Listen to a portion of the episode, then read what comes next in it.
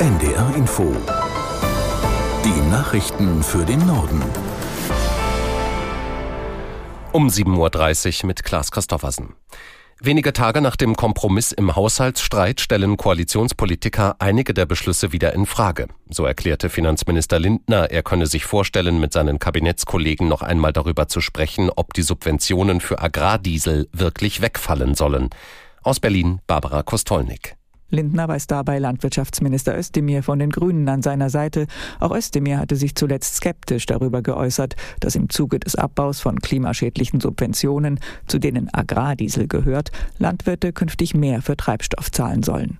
Sein Parteifreund Bundeswirtschaftsminister Habeck will hingegen daran festhalten, Landwirten ihr Dieselprivileg zu streichen. Der Bauernverband hat bereits heftige Kritik geübt und Protestaktionen angekündigt. Landwirte sollen vor dem Brandenburger Tor demonstrieren. Eltern, die nicht zur Arbeit gehen können, weil ihr Kind krank ist, können die Bescheinigung dafür von heute an auch telefonisch bekommen. Sie müssen nicht mehr persönlich in der Arztpraxis erscheinen. Aus Berlin Sabine Henkel. Vorausgesetzt, das betreffende Kind ist dem Arzt oder der Ärztin bekannt. In dem Fall kann eine Bescheinigung ausgestellt werden, damit Vater oder Mutter das Kinderkrankengeld für maximal fünf Tage beziehen kann. Das zahlt die Krankenkasse aus und übernimmt damit einen Großteil des Nettolohns, in der Regel 90 Prozent. Bundesgesundheitsminister Lauterbach hatte auf die Lösung per Telefon gedrungen, um Infektionen in Wartezimmern zu vermeiden. Aus diesem Grund gilt auch die telefonische Krankmeldung für Erwachsene. Auch sie müssen in der Praxis bekannt sein. Erneuerbare Energien haben dieses Jahr zum ersten Mal mehr als die Hälfte des Stromverbrauchs in Deutschland gedeckt. Laut einer Hochrechnung des Bundesverbands der Energie- und Wasserwirtschaft wurden 52 Prozent des Stroms klimaneutral erzeugt. Das sind fünf Prozent mehr als im Jahr davor.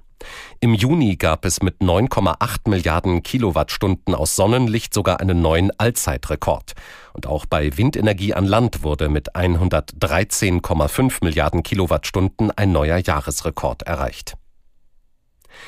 Deutsche Sicherheitsbehörden haben in diesem Jahr so viel Kokain sichergestellt wie nie zuvor. Nach NDR-Recherchen beschlagnahmten sie bislang rund 35 Tonnen des Rauschgifts und damit fast doppelt so viel wie 2022.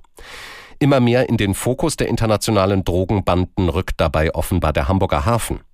Zoll und Polizei wollen deshalb künftig verstärkt gegen sogenannte Innentäter vorgehen.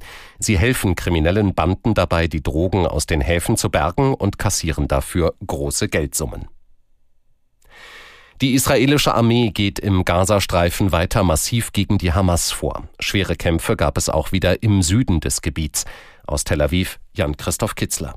Israels Armee gab den Tod von drei Soldaten bekannt, die dabei gestorben sind. Aus dem Norden hat die Armee Aufnahmen eines ausgedehnten Tunnelsystems veröffentlicht, das von der Terrororganisation Hamas gebaut worden sein soll. Die Anlage reicht demnach zum Teil 50 Meter tief in die Erde.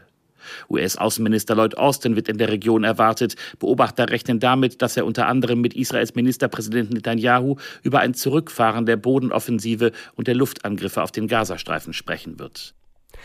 In Serbien kann die Partei von Präsident Vucic weiter mit absoluter Mehrheit regieren. Bei der Parlamentswahl kam die serbische Fortschrittspartei SNS nach Auszählung von rund 90 Prozent der abgegebenen Stimmen auf 46 Prozent und wurde damit klar stärkste Kraft. Das liberale Wahlbündnis Serben gegen Gewalt landet demnach bei 23 Prozent, die Sozialisten bei knapp sieben.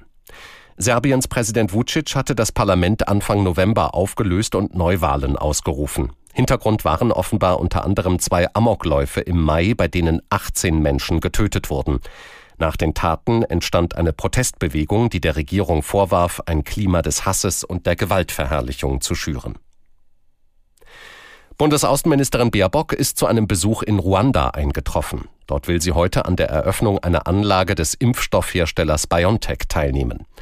An dem Standort sollen Impfstoffe ausschließlich für Afrika hergestellt werden.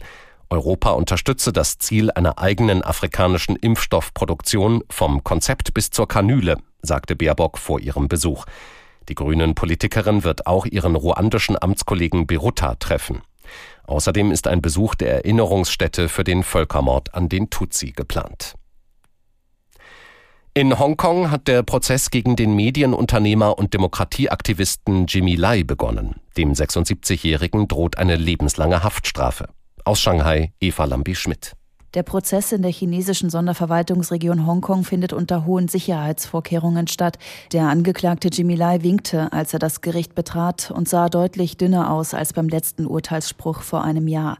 Der 76-Jährige sitzt bereits seit drei Jahren im Gefängnis. Nun wird ihm unter anderem eine Verschwörung mit Kräften im Ausland vorgeworfen. Ein Vorwurf unter dem sogenannten Nationalen Sicherheitsgesetz. Das Gesetz kann de facto alles kriminalisieren, was sich gegen die chinesische Staats- und Parteiführung richtet. Und das waren die Nachrichten.